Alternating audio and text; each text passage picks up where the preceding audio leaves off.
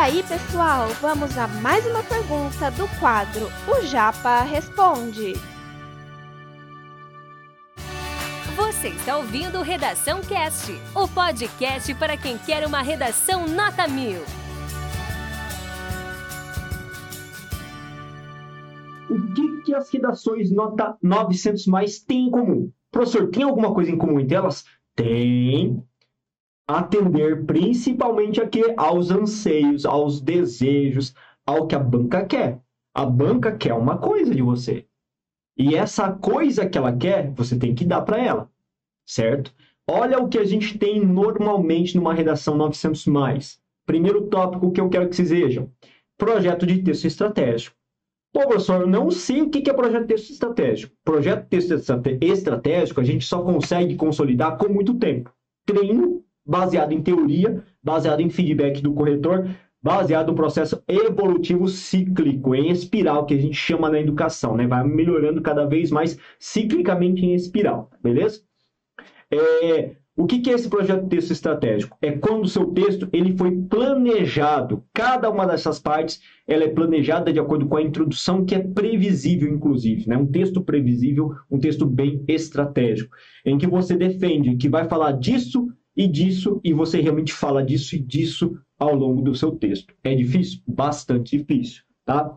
Outra coisa também que essas redações 900 mais têm em comum. A divisão é planejada em quatro parágrafos. Professor, mas eu faço seis. Pelo amor de Deus, não faz seis parágrafos. Seis parágrafos, para mim, nem redação, nem dissertação é. Brincadeiras à parte, né? Três é muito pouco. Seis é demais. O ideal mesmo são quatro parágrafos.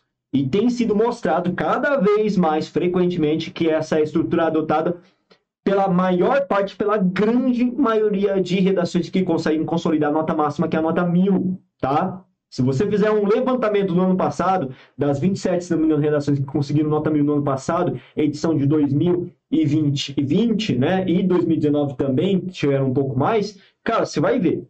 Padrãozinho, quatro parágrafos: introdução, desenvolvimento, desenvolvimento e conclusão. E outro detalhe importante: cada parágrafo desses, dessas redações, seja introdução, desenvolvimento e conclusão, eles têm em média de 3 a 5 períodos.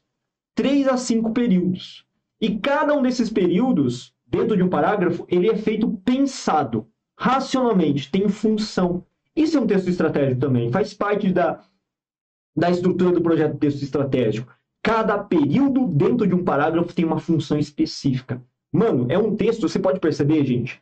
Perceba, gente linda do coração. É um texto muito bem pensado. É um texto muito bem racionalizado, a partir de uma prática constante que foi consolidado durante anos de estudo, às vezes, para o cara tirar uma nota, uma nota mil. Né? Outro ponto em comum, número 4. Esse é mais complicado, eu acho que é bastante complicado. Três repertórios socioculturais produtivos de áreas distintas do saber. Aí você me pergunta, mas peraí, professor, mas você já disse em uma aula anterior, eu já vi aqui no canal também um vídeo que fala que para você atender a banca Enem, basta um repertório sociocultural produtivo. Sim, não está errado, é isso mesmo. Só que aquilo que existe de comum nas 900 mais são três repertórios. Olha só que curioso, só que de áreas distintas. Usou um de filosofia, vai usar outro de história, cinema, música. Varia a origem desse repertório. E para conseguir ter um amplo elemento, um amplo é, conteúdo, um amplo repertório, você tem que estudar, gente. Tem que ler bastante. Né? Então, estudar redação não se limita só a estudar redação. A estrutura, a prática, escrever. Tem a ver com estudar o tema. Tem a ver com assimilar conteúdo da história, da geografia, de todos os outros saberes possíveis dentro de sala de aula. Se você estuda regularmente numa escola do ensino médio, cursinho, é o momento de você pegar aula de história para copiar repertório para adquirir repertório, para fazer as relações intertextuais, as relações multidisciplinares que hoje tanto se cobra do aluno que ele tenha esse saber amplo né, de relações sociais, críticas e reflexivas em relação a tudo que nos rodeia, tá?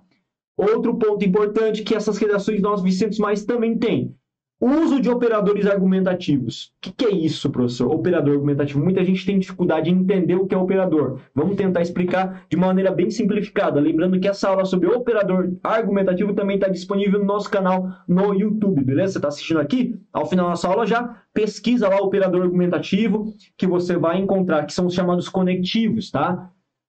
As redações nota máxima, 900 mais, nota máxima inclui isso também, né? 1000, né? 900 mais elas costumam trazer um leque amplo de repertório de conectivo. Ele vai ligar um parágrafo ao outro, ele liga um período ao outro por meio do conectivo. Então, ele explora bastante esse repertório de elementos coesivos. E, claro, por último, para fechar, o que essas redações nota máxima têm em comum é a questão do desenvolvimento de uma intervenção com cinco elementos muito bem caracterizados: agente, é, ação, meio procedimento, efeito e o detalhamento de um desses outros elementos. Quer saber um pouco mais também sobre esses cinco elementos responsáveis por uma introdução nota máxima? Também tem no nosso canal. Gente, a gente tem muita coisa boa no nosso canal. É pouco assistido, porque a gente está crescendo ainda, mas se você for lá e assistir, com certeza isso vai ajudar também bastante no processo de visualização e vai dar mais alcance para a gente. Então, faça isso também, porque assim você ajuda a gente e a gente ajuda vocês, né? Então, veja que tudo isso são características comuns ao texto 900 mais, que você tem que procurar fazer o quê? Acontecer no seu texto também. Professor, mas como é que eu vou conseguir três repertórios? Gente, sabe como que você consegue três repertórios? Estudando desde já fazendo diversas redações. Eu, eu, eu fiz, né, mais ou menos por cima um cálculo. Se você começar a fazer redação lá em março, quando voltar as aulas para valer, e desenvolver redação até novembro, uma por semana, você vai ter pelo menos 40 redações escritas durante o decorrer de um ano inteiro. Gente, 40 redações, quase 40 redações, é muita coisa significa que você estudou vários temas, acumulou repertório, soube fazer alusão crítica, evoluiu como escritor e com certeza tem ideia clara do que é um projeto de texto estratégico. E no dia da prova, sabe o que você vai fazer? Você foi bem treinado, você foi bem orientado.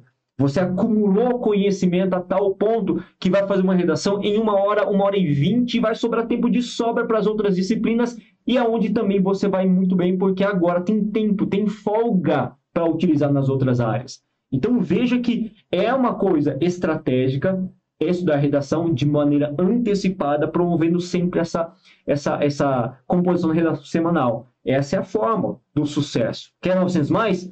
Tem que se fazer sacrifício, tem que ir à luta. É aquela, de novo, aquela situação. Faça o que tem que ser feito. Né? Falo muito para as minhas filhas isso. Faça o que tem que ser feito. Né? Elas normalmente não fazem porque elas são crianças, né? mas estão no caminho, né? A gente bate bastante nessa tecla. Esse conteúdo é um oferecimento da Corrija-me, a plataforma preferida no ensino de redação. Saiba mais em corrijame.com.br.